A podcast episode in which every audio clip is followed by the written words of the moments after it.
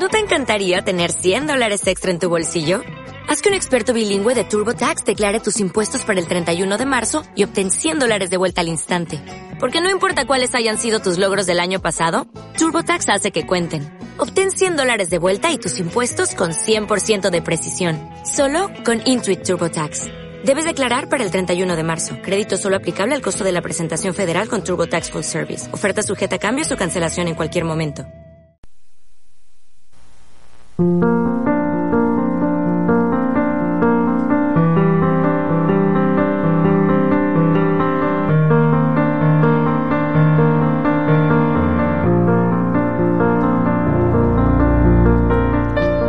buenos días hermanos, gracias por estar con nosotros en Silo Radio, gracias por acompañarnos en esta hora para el programa En sus manos. Voy a pedirles que me acompañen, vamos a orar, con esto vamos a iniciar nuestro estudio de hoy. Bendito Padre que estás en los cielos, Señor, Padre de Abraham, de Isaac, de Jacob, te agradecemos por permitirnos ir a tu presencia en esta hora. Te rogamos por favor que abra nuestro entendimiento, que nuestra mente esté dispuesta para que tu Espíritu obre sobre nuestra vida. Te rogamos bendición sobre los hermanos que a esta hora nos acompañan en diferentes lugares. Que tu paz repose sobre todos aquellos que temen tu nombre, aquellos que te buscan, aquellos que están esperando tu venida. Por favor, permite que ahora al estudiar tu palabra, las palabras, las historias, los relatos que están en el libro de Josué sirvan para alentar nuestra vida, para saber que vale la pena buscarte, que lo primero que tenemos que hacer es colocarte en el primer lugar de nuestros intereses, de nuestras búsquedas. Acompaña, Señor, a cada uno de los oyentes, que tu espíritu se mueva poderoso en nuestra mente y en nuestro corazón para producir frutos de vida eterna. Lo pedimos en el nombre de Jesús, en sus méritos. Amén. Hermanos, muchas gracias por acompañarnos en esta hora. Gracias a los hermanos que siempre están en sintonía de Silo Radio. Les agradecemos que permanezcan en sintonía escuchando la programación diversa que sale durante las 24 horas. Vamos a escuchar una melodía y continuamos en el capítulo 5 del libro de Josué. Vamos a escuchar el himno 401, Eterna Roca es mi Jesús.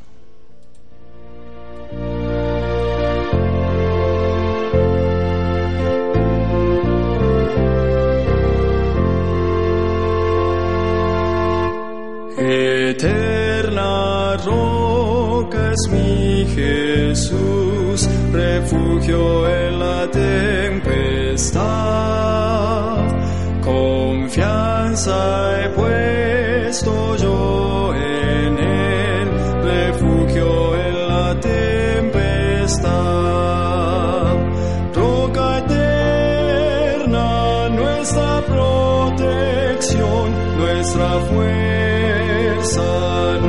Salvador, nuestro auxilio en la tribulación, consolación en el dolor.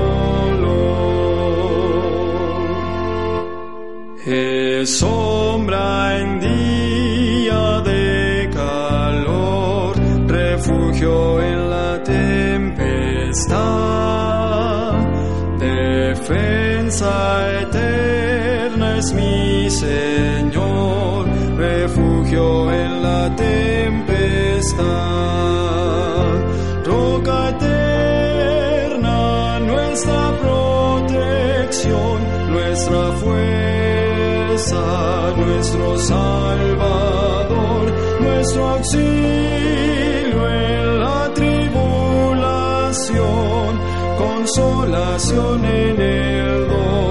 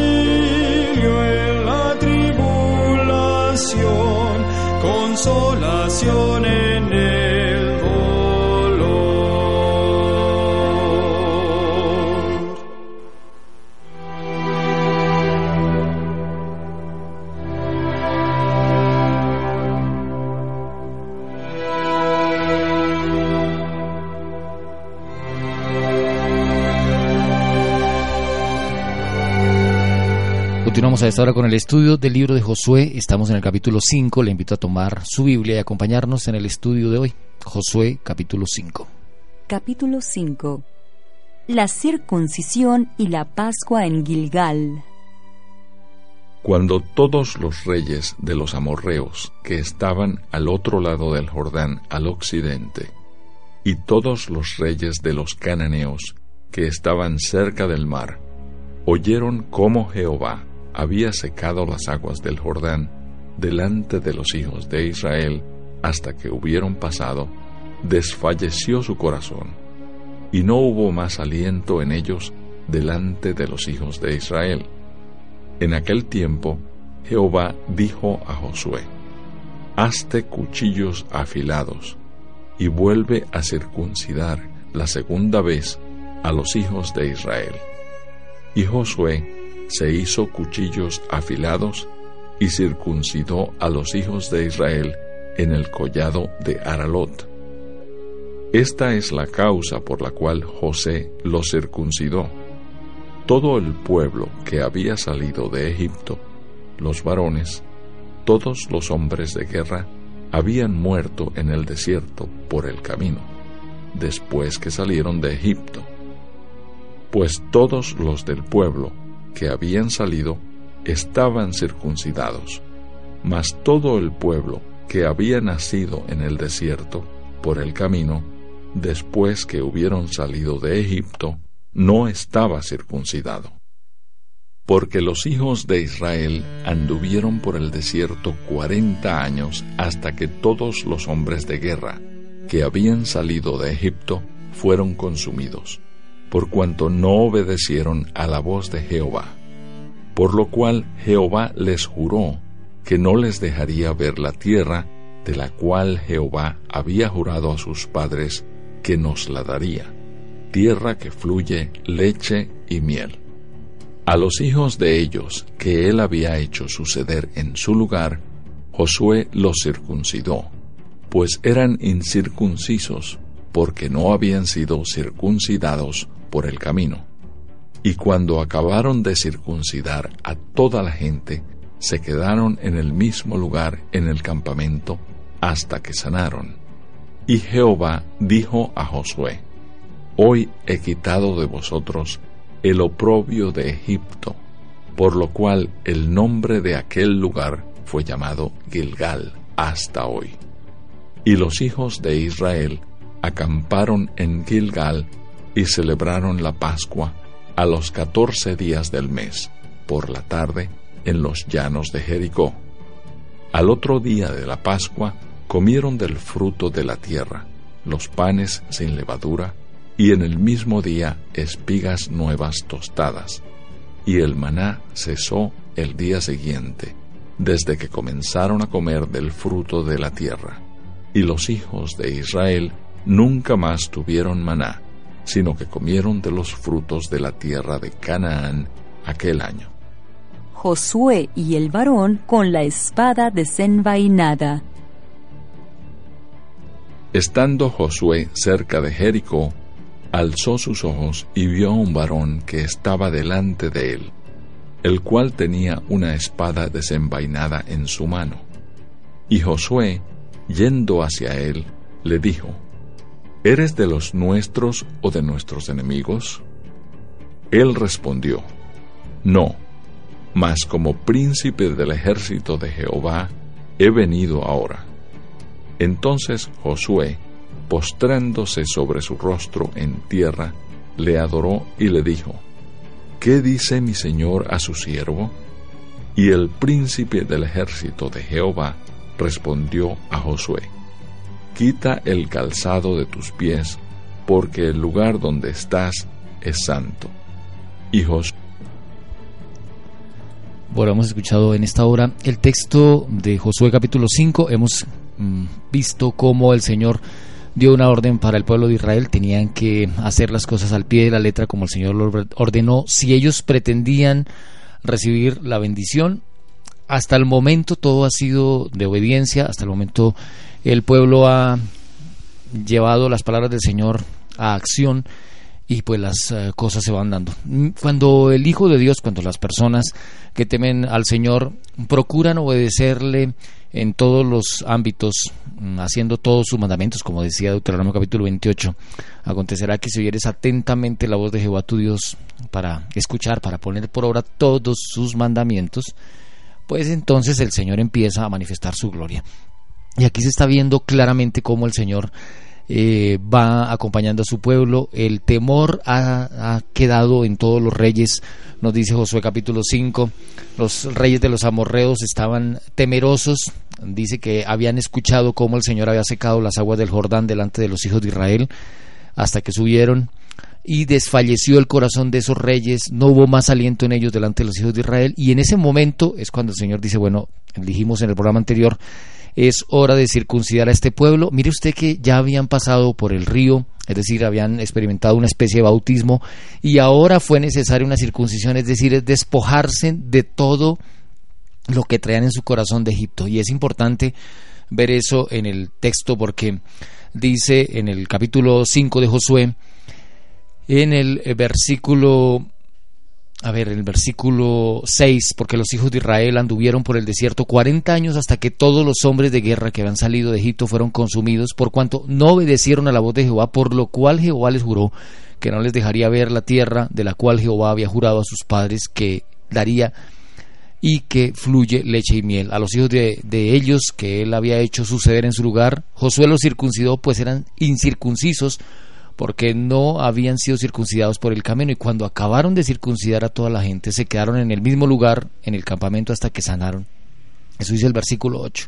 Pero en particular el versículo 9 dice Jehová dijo a Josué, hoy he quitado de vosotros el oprobio de Egipto. Les he mencionado que, el Señor quería que su pueblo se despojara absolutamente de toda la mentalidad. Ya en programas antiguos habíamos estado mencionando, cuando pasamos por Deuteronomio, cuando pasamos por Levítico, estuvimos haciendo mención que la mentalidad del pueblo de Israel era la mentalidad de un pueblo de esclavos, la mentalidad de un pueblo de perdedores, la mentalidad de un pueblo que necesitaba eh, solamente el lenguaje del látigo para poder obedecer.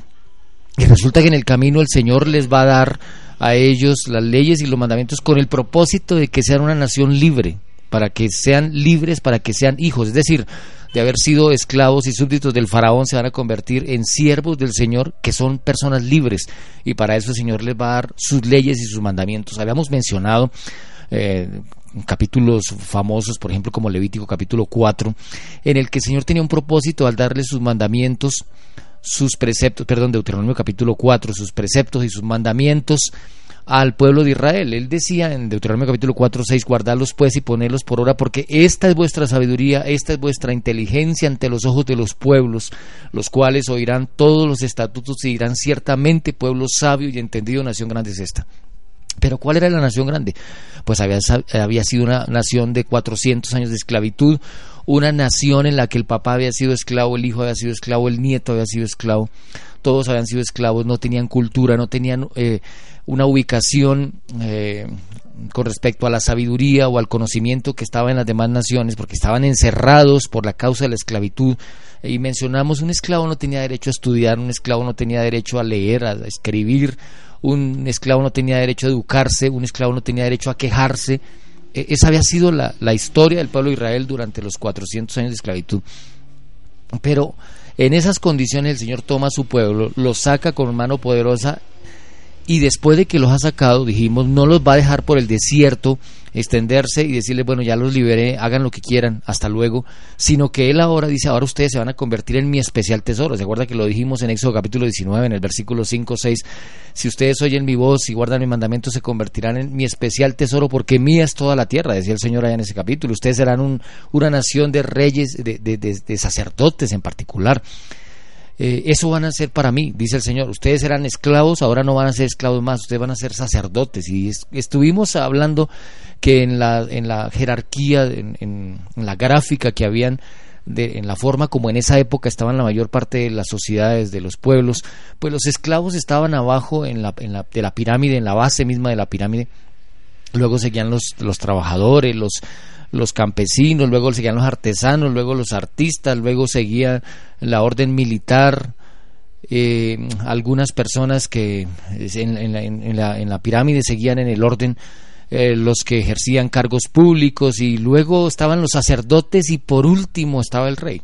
Entonces, en esa condición el Señor dice, van a dar un salto de ser esclavos a convertirse en sacerdotes para mí. ¿Y cómo se van a convertir en sacerdotes?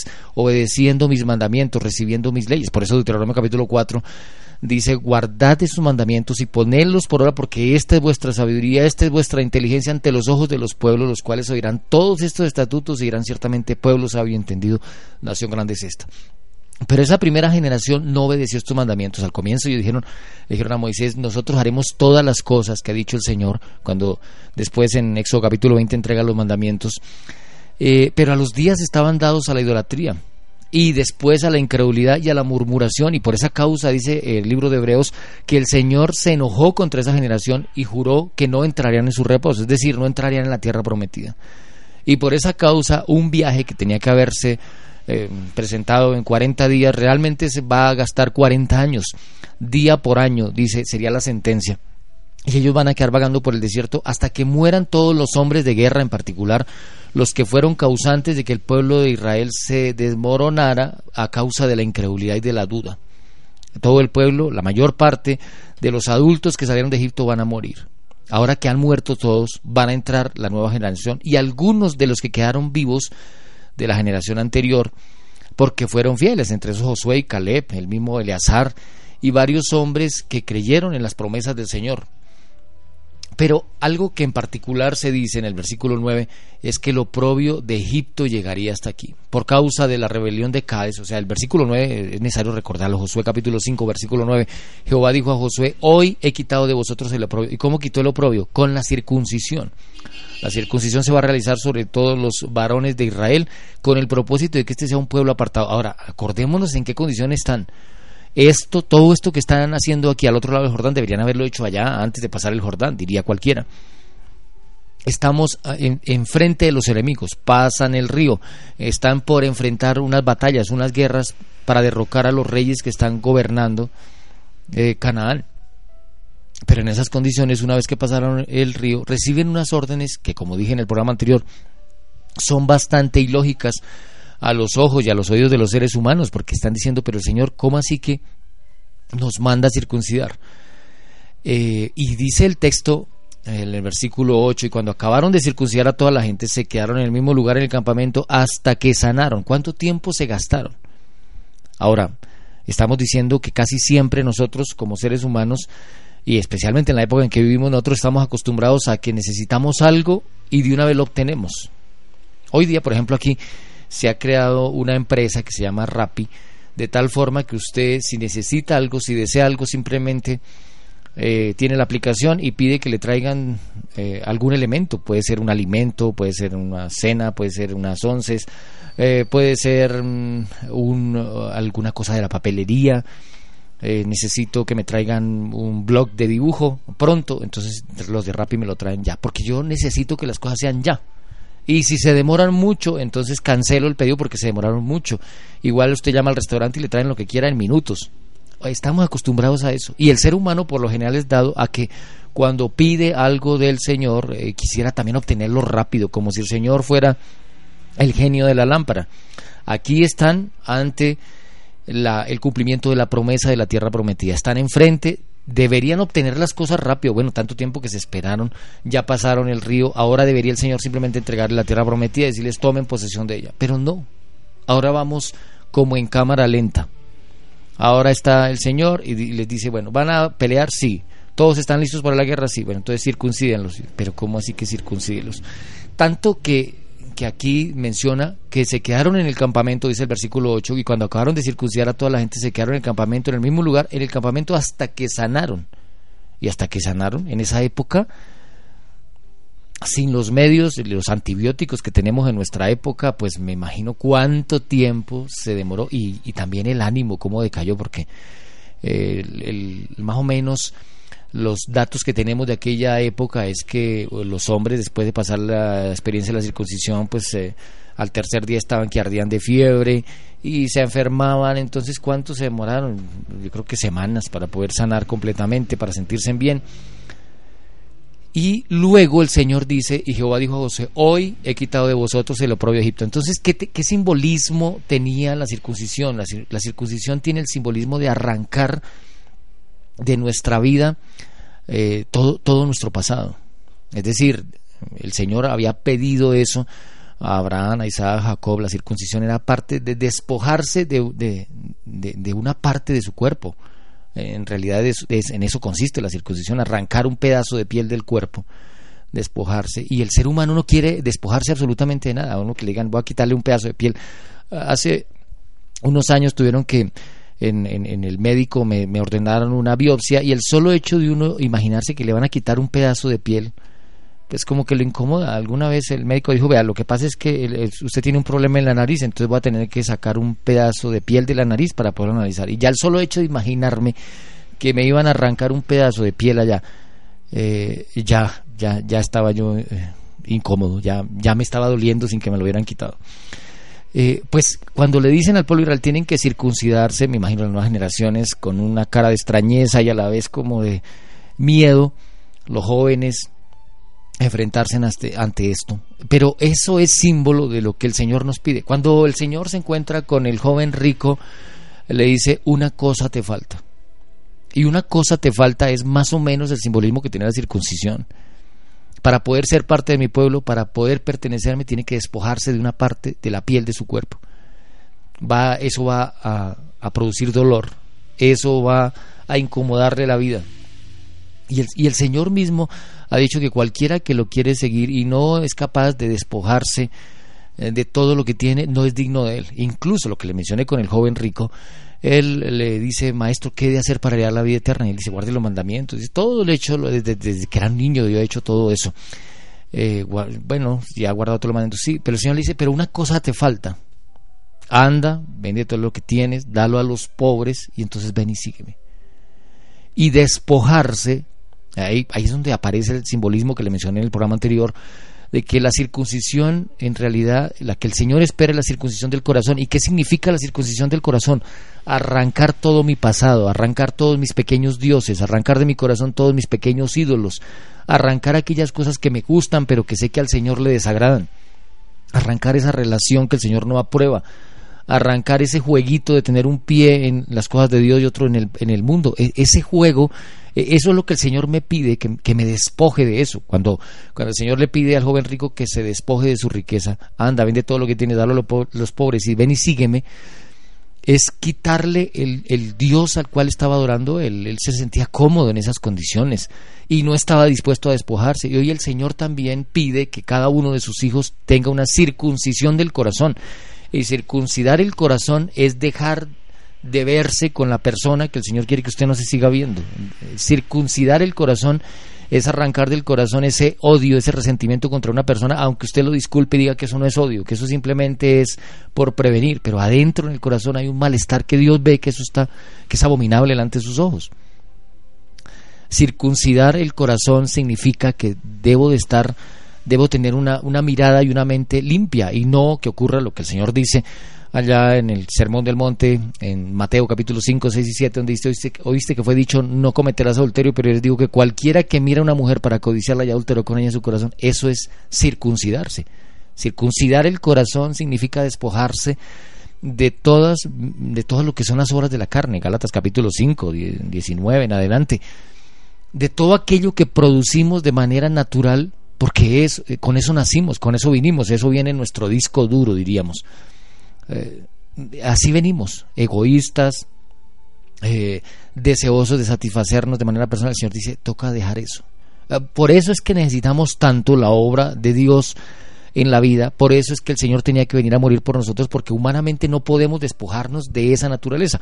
Pablo mismo lo dice en Romanos capítulo 7, miserable hombre de mí, ¿quién me librará este cuerpo de muerte? Porque con mi mente le sirvo al Señor, pero con mi cuerpo le sirvo al pecado. Y entonces circuncidarse significa eso, despojarse. ¿Se acuerda cuando el Señor dice que si tu ojo derecho te es ocasión de caer, quítalo, sácalo de ti? Que si tu mano derecha te es ocasión de caer, córtala de ti. ¿Qué significa? Que nos mutilemos el cuerpo.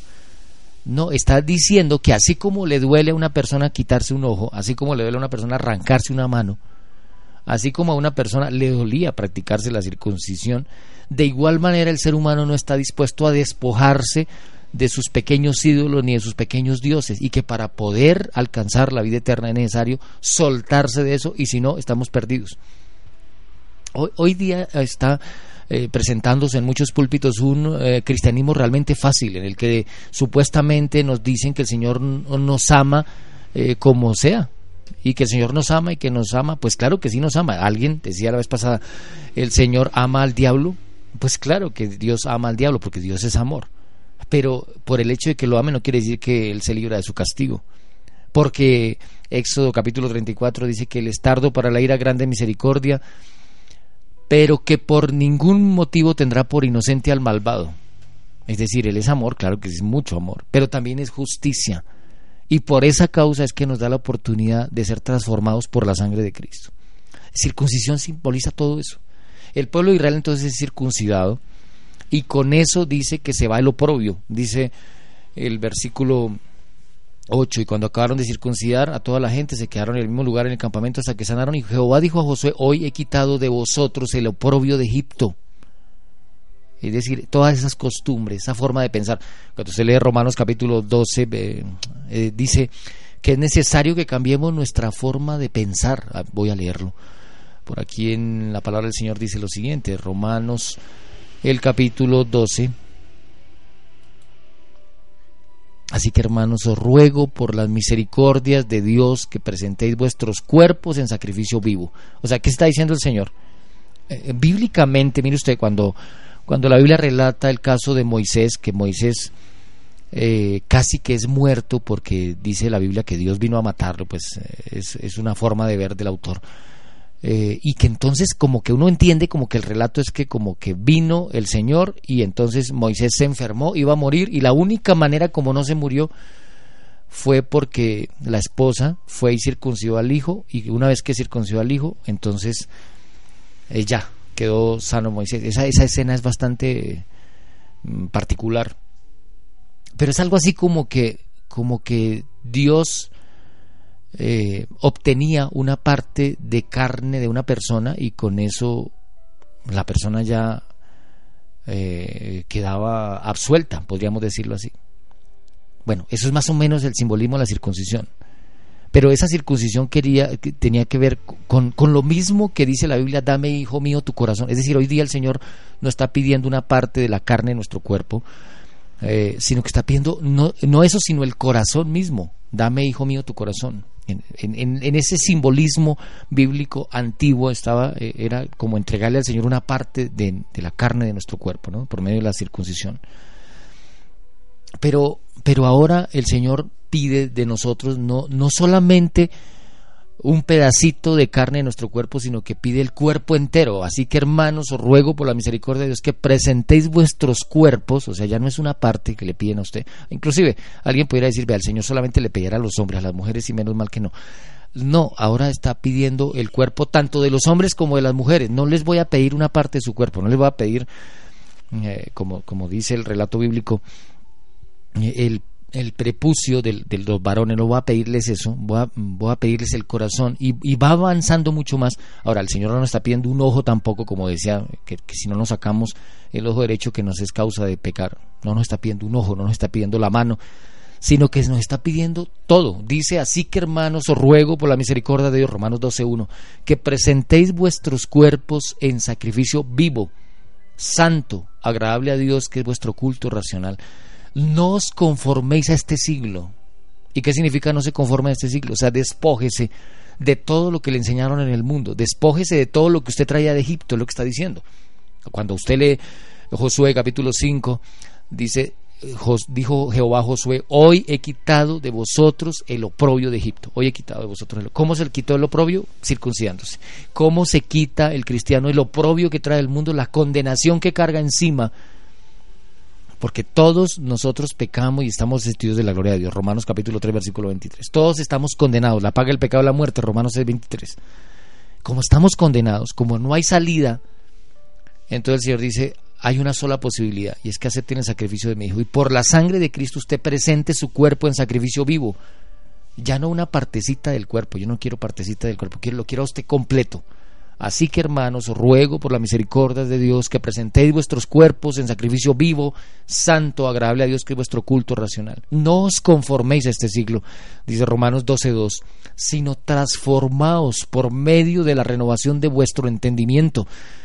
Es decir, quite su oprobio, entréguele, por eso el Señor dice, vengan a mí todos los que están trabajados y cargados, y yo los haré descansar. Llevad mi yugo sobre vosotros y aprended que soy manso y humilde de corazón y hallaréis descanso para vuestras almas. en, un mundo de tribulación, en un mundo de esclavitud, el Señor dice, hasta hoy, porque es que mire que el pueblo de Israel salió de Egipto eh, por medio de Moisés, allá en Éxodo capítulo 11 y 12, salieron libres físicamente, pero muchos todavía, y casi todos, siguieron atados a Egipto, es decir, siguieron en esclavitud espiritual durante todo ese periodo de tiempo. Es decir, una persona puede salir del mundo y bautizarse, pero de repente el mundo todavía está en su corazón, es decir, que continúa en esclavitud. Y cuando el Señor dice, dice, cuando vengan a mí, demen sus cargas para que yo los pueda hacer descansar. Porque si todavía están cargados y todavía están cansados y todavía están afligidos y todavía se sienten como perdidos, es porque no han venido a mí. Porque si hubieran venido a mí ya estarían libres conocerán la verdad y la verdad los libertará. Y como les mencioné desde un comienzo del estudio de hoy, el propósito del Señor era hacerlos libres. Ellos no podían seguir pensando como esclavos, ellos no podían seguir creyendo que la única manera de andar era con el látigo como estaban acostumbrados allá en Egipto. Y a veces nosotros nos traemos del mundo toda la carga que antes teníamos. Y el cristiano dentro de la iglesia, sentado en las sillas de la iglesia, escuchando la predicación y sin embargo en la misma aflicción y en el mismo desespero que anda el mundo. Y el cristiano no está para eso. Porque el Señor mismo ha dicho, vengan a mí todos los que están trabajados, que yo los haré descansar.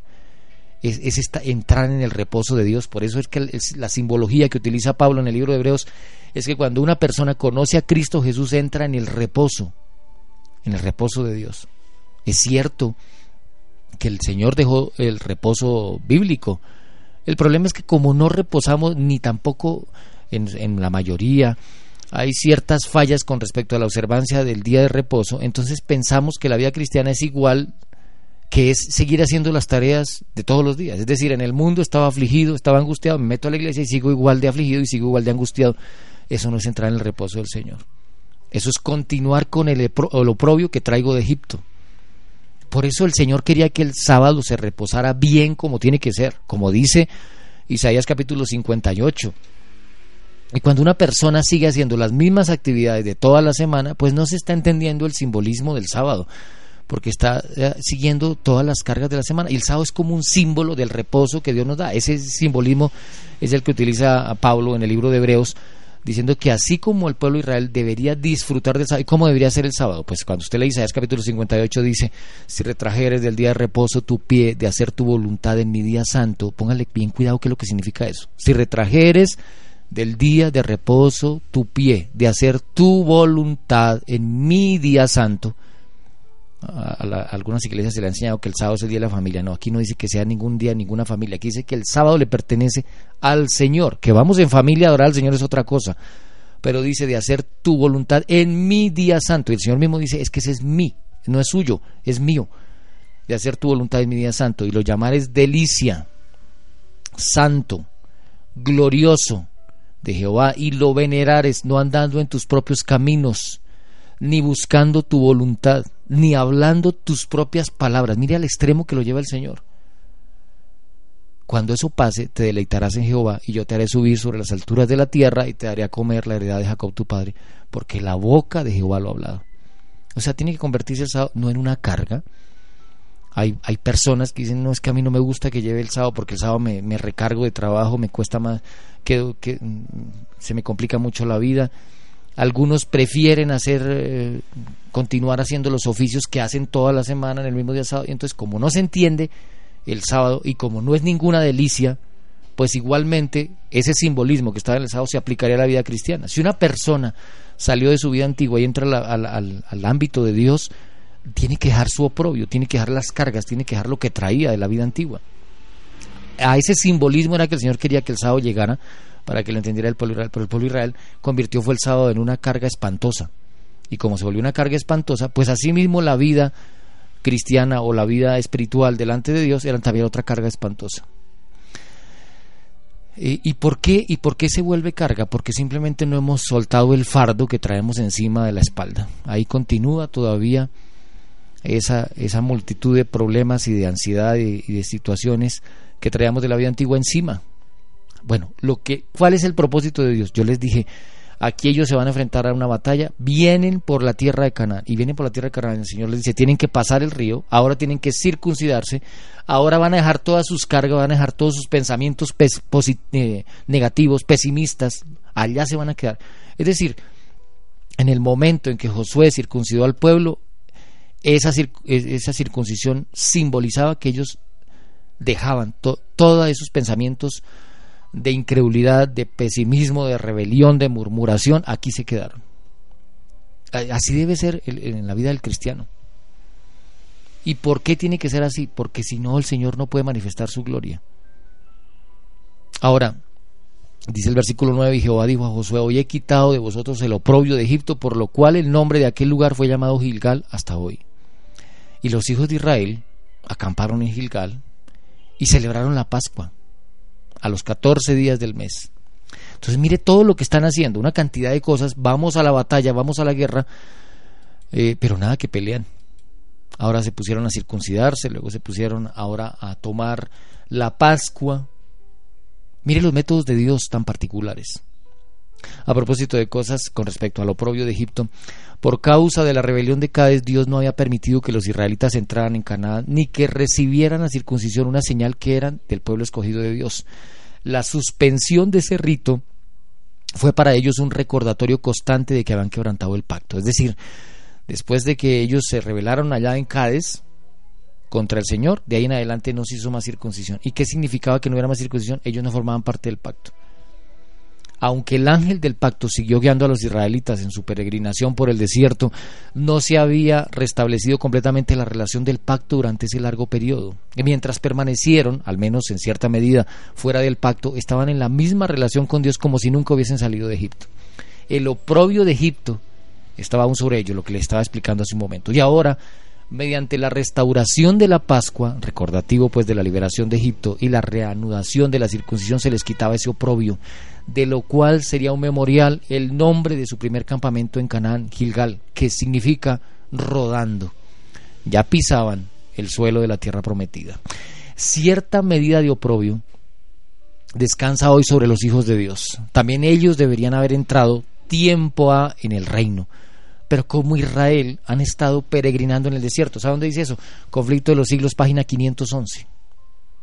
Por tanto, queda un reposo para el pueblo de Dios, como les dije hace un momento.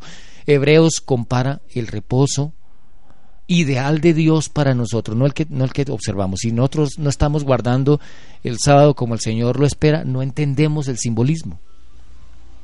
Por tanto, queda un reposo para el pueblo de Dios. Yo no sé, hasta en algún momento tendremos que, replantear y, revisar qué pasa eh, con el Santo Sábado, porque en muchas ocasiones se convierte simplemente en reuniones monótonas.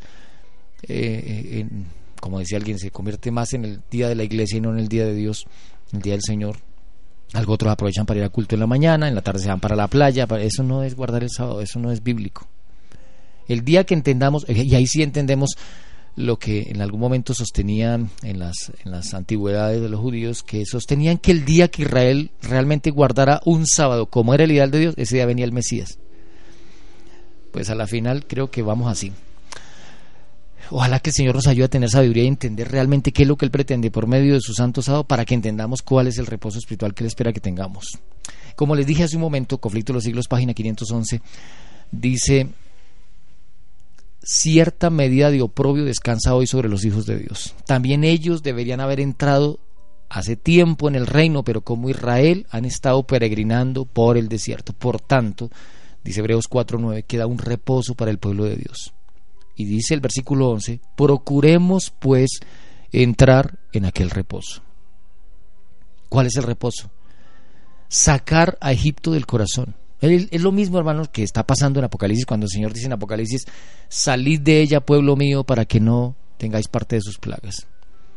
Salid de ella, pueblo mío. Significa que aunque yo estoy en la iglesia, tengo el corazón en Babilonia.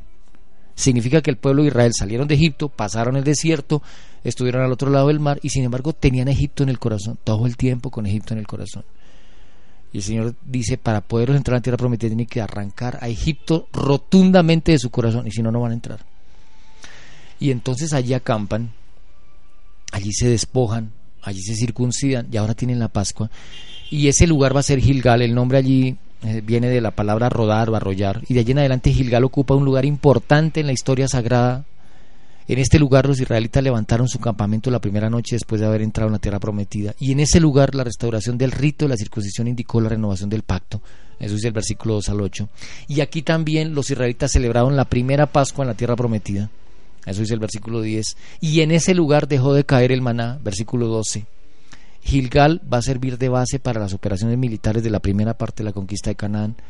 Parece también que las mujeres, los niños, el ganado permanecieron aquí durante ese tiempo y posteriormente fue en Gilgal donde Saúl fue confirmado como primer rey de Israel, primer libro Samuel 11:15, y aquí va a permanecer el arca hasta que después de la conquista del país se traslade a Silo. En el libro de Josué, en el capítulo 18, en el versículo 1, Patriarcas y Profetas, página 550.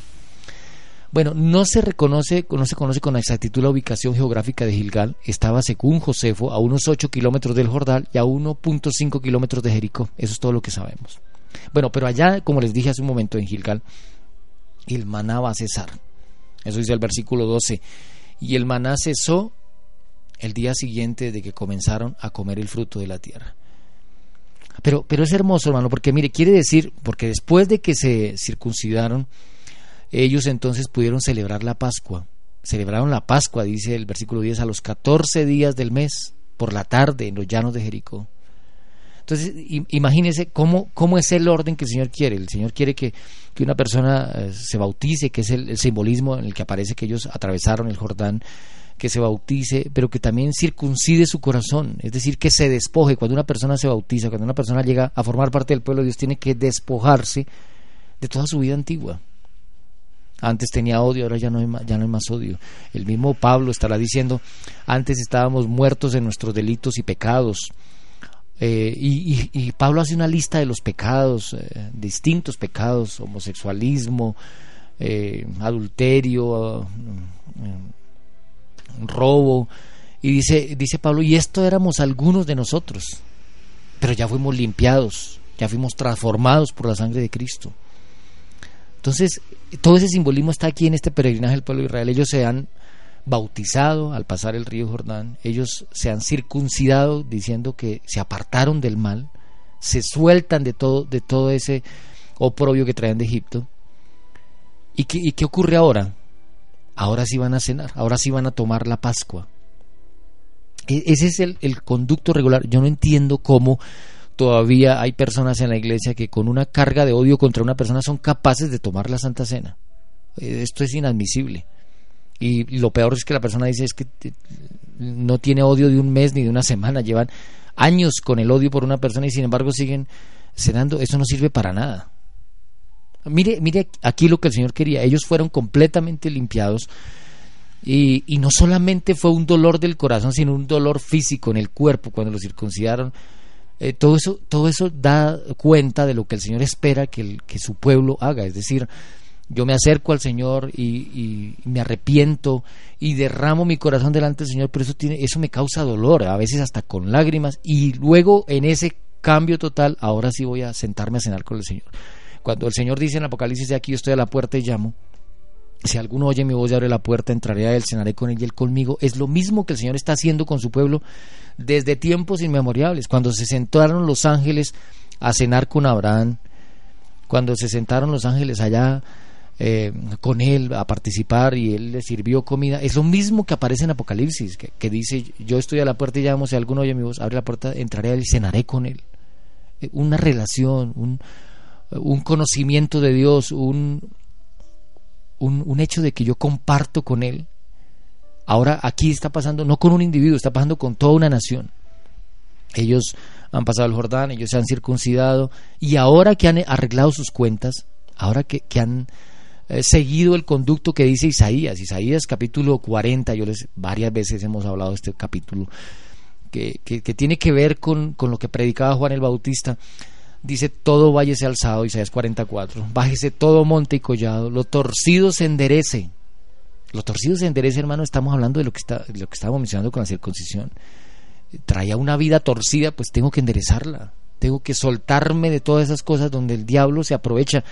Cuando conservo un poquito de, rencor en el corazón, de odio, de avaricia en el corazón, bueno, cualquiera de esas cosas, estoy dando lugar a que Satanás eh, deje el, clavo en mi corazón para que él haga lo que quiera y cuelgue su sombrero en mi corazón cada vez que le dé la gana.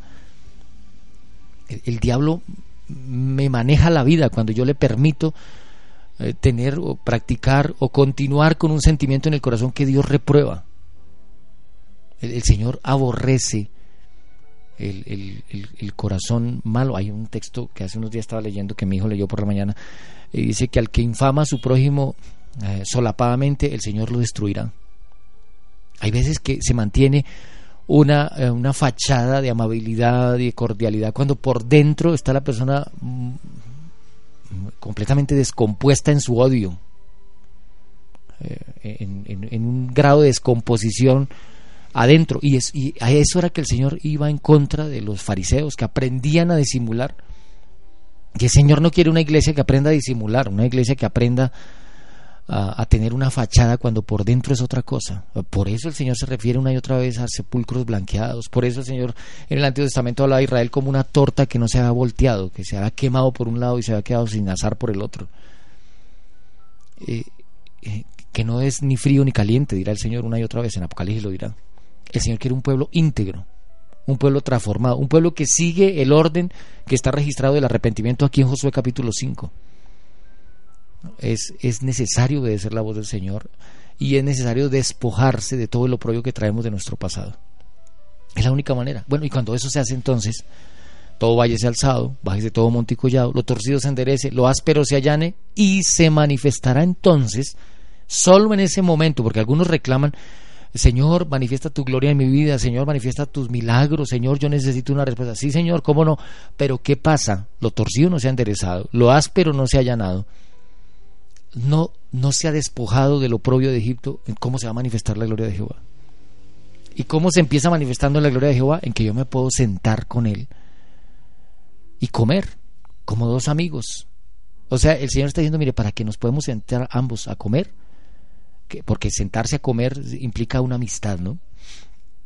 Cuando, cuando alguien está en su época de cortejo y está buscando una pareja, a un punto es irse a comer y van a comer al restaurante y comen algo y se sientan juntos y comparten. Es muy feo uno sentarse con alguien que no quiere sentarse. Eh, cuando dicen por ahí que rifan o que hacen un sorteo para que una persona se siente con un famoso en la mesa, a mi esposa me decía, no, si dan esas que ir a sentarse con yo no sé qué artista famoso a sentarse en una mesa, para mí sería un castigo. Y pues claro que para muchos de nosotros sería un castigo, que uno le diga, no, se sienta con fulana de tal que es famosa y uno ha sentado en esa mesa como, ¿qué hago yo acá? Pero es otra cosa cuando uno anhela sentarse con esa persona en la mesa. Y para, para que se pueda sentar con el Señor Jesucristo en la mesa. Y aquí estoy a la puerta y llamo, si alguno oye mi voz y abre la puerta, entraré a Él, cenaré con Él y Él conmigo. Aquí el pueblo de Israel está sentado en la mesa con el Señor, están disfrutando de la Pascua. Eh, mire que cuando aquí se hacen negocios, por ejemplo, aquí en, Colombia a veces se hacen negocios, eh, bueno, en todas partes del mundo se hacen negocios, ¿no?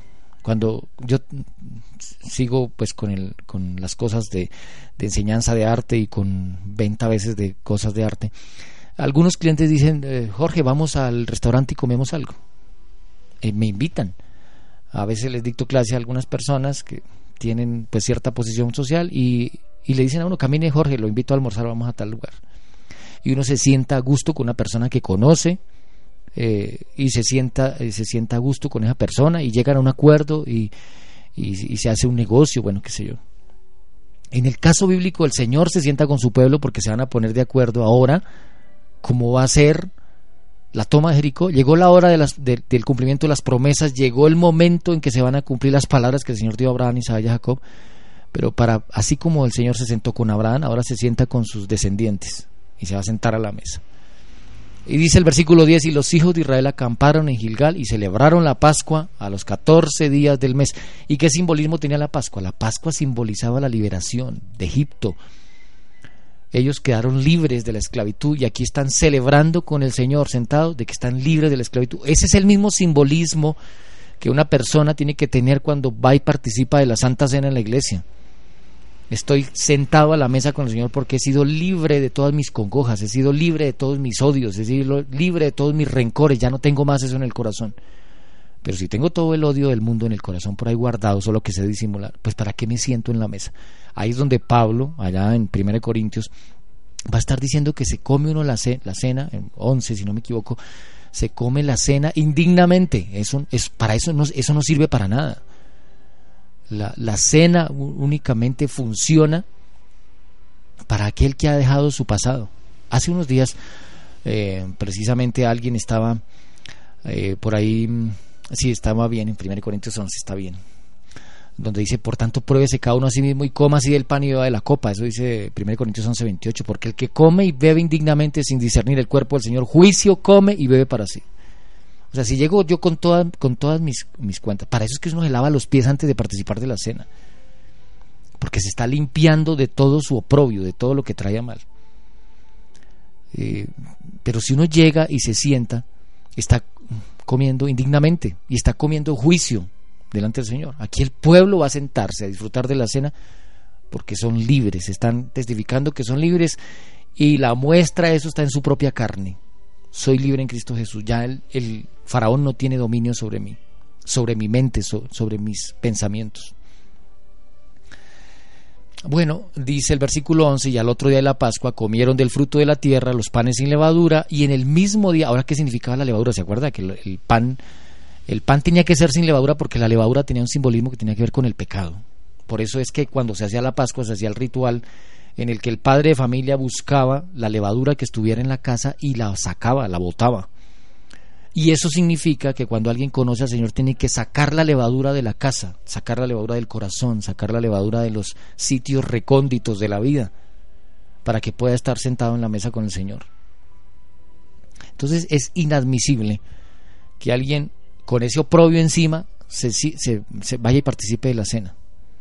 Porque no está entendiendo. Y les mencionaba hace unos días, eh, hace un momento, que hace unos días alguien publicó en una página que es eh, de adventistas, de jóvenes adventistas solteros o algo así, en el que participa mucha gente y no sé cómo resulté yo metido allá porque yo no soy soltero, pero me metieron allá, allá resulté en el, en el grupo este, yo nunca participo, solamente les miro qué es lo que los jóvenes hacen, pero alguien publicó diciendo que si se le podía impedir a una persona que no fuera a la iglesia a cenar, y entonces pues se armó el debate diciendo que nadie le puede prohibir a la gente que cene, que mire que el, todo mundo tiene que tener derecho al, a participar eh, del reino de los cielos y que por esa causa no se le puede prohibir a nadie que cene. Pues es que mire, si alguien ve el simbolismo real que tiene la cena, desde el punto de vista que lo estamos viendo hoy, pues es imposible que alguien cene si no se ha bautizado, porque, porque la cena es un momento en el que se encuentra el pueblo de Dios y está renovando pactos con, está renovando el pacto con Dios. Aquí el pueblo Israel está renovando su pacto con Dios. ¿Y cuál pacto? Pues un pacto que ya hizo atrás.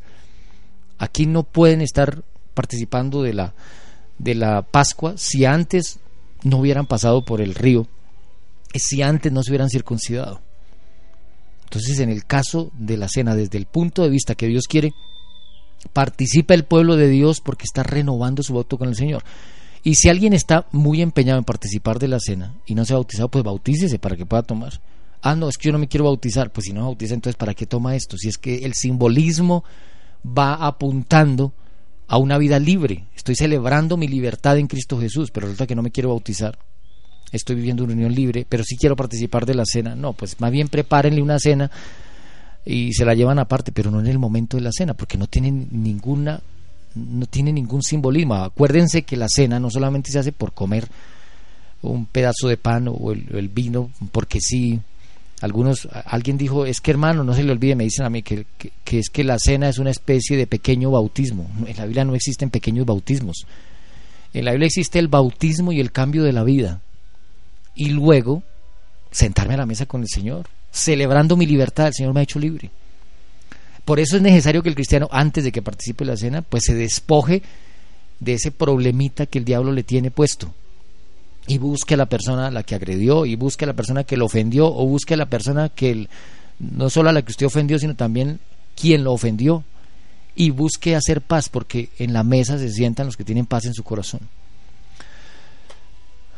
Alguno dice no hermano si es así yo mejor no ceno pues el Señor le dice a Pedro Pedro si no te dejas lavar no tendrás parte conmigo Eh, si usted se da cuenta, Dios nos lleva a una encrucijada donde no tenemos escapatoria. Es decir, a Pedro le dice, si no te lavas, no tendrás parte conmigo. Pero por otro lado, en 1 Corintios 11 dice, si usted no está limpio, no puede tomar la cena de Dios, porque está tomando juicio y condenación.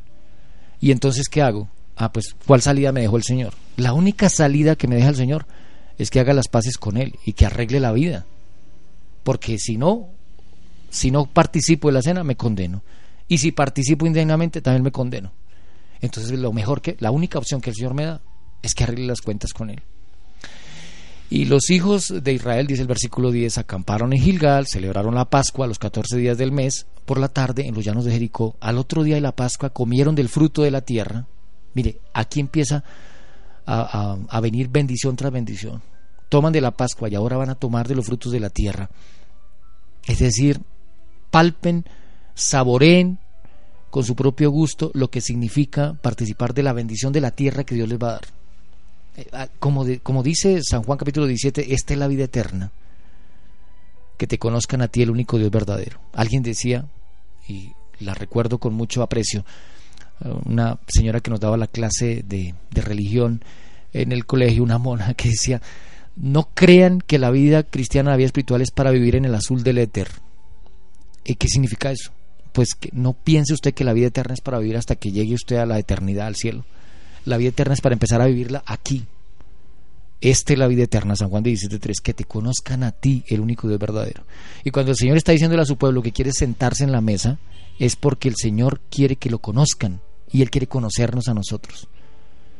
Porque de eso depende la vida eterna, de que el Señor se siente a la mesa con nosotros, hubiera estado en la mesa, por esa causa.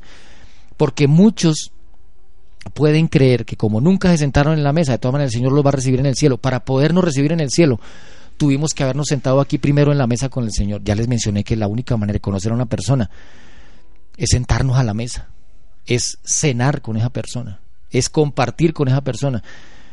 Y a los que se han sentado en la mesa con el Señor, es que el Señor les da la bienvenida, venid benditos de mi Padre, heredar el reino, preparado para vosotros desde antes de la fundación del mundo. Los que se sentaron en la mesa con el Señor. Pero el que no se ha sentado en la mesa con el Señor, el que no ha tenido contacto con Él ni le ha conocido, pues cuando llegue a la presencia del Señor, el Señor le dice, ¿y usted quién es? No lo conozco, apartado de mí, obrador de iniquidad. Esa palabra no la queremos jamás oír nosotros. Por eso es necesario sentarnos a la mesa y participar. Todo es un símbolo, ¿no? No quiere decir que con que usted esté tomándose la cena en la iglesia ya fijo que tiene el puesto en el cielo. Eh, bueno que se junte una cosa con la otra, el simbolismo con la expresión física. El pueblo de Israel fue circuncidado, pero porque primero circuncidaron el corazón. El versículo 11 dice, al otro día de la Pascua comieron del fruto de la tierra los panes sin levadura y, y en el mismo día espigas nuevas tostadas. Eso dice el versículo 11. Y el maná cesó el día siguiente, desde comenzaron a comer el fruto de la tierra, y los hijos de Israel nunca más tuvieron maná, sino que comieron de los frutos de la tierra de Canaán aquel año. El Señor los sostuvo durante todo el periodo que pasaron por el desierto. Ahora aquí esto que está ocurriendo es un borrón y cuenta nueva. De aquí para adelante el Señor va a proveer que la tierra les dé el alimento, se acabó el maná, se acabó la peregrinación por el desierto, se acabó el pasado, se acabó la murmuración, se acabó todo. Bueno, ojalá que el Señor nos ayude a ver de esa misma forma nuestra conversión delante del Señor, que podamos acercarnos hoy. Si hay que tomar decisiones rotundas, porque de eso implica, de eso está dependiendo nuestra salvación, pues tome las decisiones. Hay gente que, que toma decisiones contundentes en la vida y son admirables. Por eso se necesita gente valiente, que tome decisiones, que sepa cortar una determinada relación porque el Señor así lo pide, que, que pare el ritmo de vida que trae porque el Señor no se, no se satisface de eso que está haciendo. Empezar una nueva vida en Cristo Jesús, de modo que si alguno está en Cristo, ahí no dice de modo que si alguno está en la iglesia, no, de modo que si alguno está en Cristo, nueva criatura es. Las cosas viejas pasaron, he aquí todas son hechas nuevas. Y el Señor espera que tengamos esa paz, que tengamos ese corazón, que tengamos la satisfacción de haber dejado nuestro pasado y empezar a ser nuevas criaturas en Cristo Jesús. Porque las nuevas criaturas se sientan a la mesa con el Señor y esperan el llamado bendito del Señor cuando nos dé lugar en la Canaán celestial. Espero que el Señor le bendiga a usted Que el Señor bendiga a cada uno de los que nos han acompañado en este estudio y que la presencia del Todopoderoso le ilumine en las decisiones que tiene que tomar, especialmente las que tienen que ver con su salvación. Sea radical y aprenda a arrancar de su vida lo que no le está sirviendo para la vida eterna, para la salvación. Voy a invitarle a orar, vamos a presentarnos delante del Señor. Bendito Padre que estás en los cielos, te agradecemos por tu palabra, te agradecemos por, por tu mensaje, Señor, para nuestra vida. Permite que podamos aprender a descansar realmente, a entrar en el reposo que tú quieres que como hijos entremos. Quita de nuestro corazón, Señor, todo vínculo con el pasado, todo pequeño Dios, todo ídolo, todo parásito espiritual que esté arruinando nuestra vida. Por favor, entra a nuestra vida y saca, Señor, de nuestro corazón aquellas cosas que están impidiendo que tú obres de manera poderosa. Ayúdanos, Señor, a ser valientes, a tomar decisiones radicales. Tú puedes hacer por nosotros tantas cosas, pero el cambio y el rechazo por nuestra propia vida tenemos que decidirlo nosotros. Por eso ayúdanos en nuestra debilidad. Bendice por favor en este momento a los hermanos que están a la distancia, que tu mano poderosa sea con ellos, con aquellos que quieren agradarte, con aquellos que quieren sentarse contigo a la mesa. Te pido en este momento bendición por los hermanos que nos están acompañando en este programa. Te pido bendición por Fernando Solórzano, que tu presencia esté con él. Eh, está pidiendo por la salud de Marta Forero, que es su madre adoptiva está en una condición crítica. Tú la conoces, Señor. Tú conoces eh, su situación y conoces su corazón. Por eso te rogamos para que, que tu mano, Señor, obre en esta vida, para vida eterna, para salvación. Te ruego también bendición en este momento por el hermano Luis Nenzo Lumaña. Eh, pide por su familia. Bendíceles, por favor, Señor, a ellos. Acompaña en este momento a la hermana Elsa Rocha a Juan Carlos y a todos los que aman tu, tu nombre, Señor, a los que aman y esperan tu venida. Por favor, quédate con tu pueblo, socorre a cada uno conforme a tu bondad. Tú has dicho en tu palabra que para el que cree todo le es posible. Ayúdanos a desarrollar la fe, la confianza.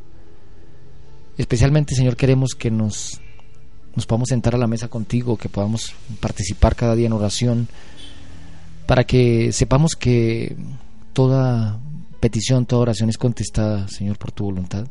Que tú quieres lo mejor para nosotros, que quieres que estemos bien y sobre todo que seamos salvos. Permítenos andar en tus caminos, permite que tu espíritu empiece y termine la obra y que un día podamos estar en tu presencia gozosos, agradecidos por lo que has hecho por nosotros. Gracias Señor por ser bueno. Quedamos delante de ti en tu presencia, en el nombre de Jesús, en sus méritos. Amén. Bueno, hermanos, muchas gracias por habernos acompañado. Gracias por haber participado, ustedes con sus notas. Eh, en particular quiero hacer énfasis en la que nos ha puesto aquí Fernando, que está pidiendo por la salud de Marta Forero, que es su mamá adoptiva, dice Fernando. Fernando es el esposo de una hermana de la iglesia, pero él prácticamente ha participado más de la relación con las personas de la iglesia que si fuera hermano de la misma iglesia, así que es parte de, nuestro, del pueblo de Dios y está pidiendo por su mamá. Ella asiste a una iglesia distinta a la nuestra, a una congregación diferente, pero ha tenido muy buena relación con nosotros. En este momento, según entiendo, por la nota que me ha puesto Fernando, pues está en condición crítica de salud. Pues si ustedes tienen la bondad de orar, seguro que el Señor nos escucha. Y vamos a pedir para que el Señor le restaure y sobre todo para que Marta pueda continuar en los caminos del Señor y ojalá pueda llegar a ser parte de, del pueblo de Dios. Y sobre todo ella es eh, la mamá de uno de los jóvenes de la iglesia que ya estudió teología y ahora es pastor. Entonces, le recomiendo oración por su salud. Espero que el Señor a ustedes les bendiga y gracias por acompañarnos en esta hora, en este estudio bíblico. Que el Señor les acompañe. Continúen leyendo la Biblia. Es lo mejor que podemos hacer entre tanto que el Señor regresa. Bendiciones.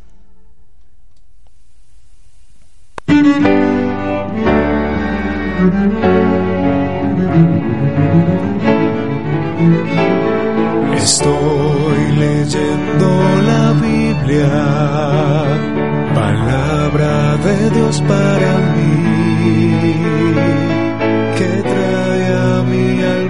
descanso y llena de paz mi vivir.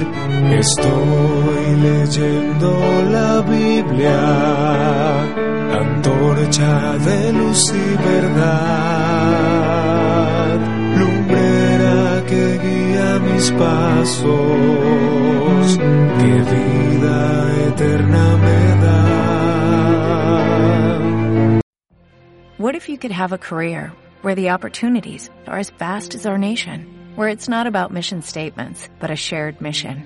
At U.S. Customs and Border Protection, we go beyond to protect more than borders, from ship to shore, air to ground, cities to local communities. CBP agents and officers are keeping people safe. Join U.S. Customs and Border Protection and go beyond for something far greater than yourself. Learn more at cbp.gov/careers.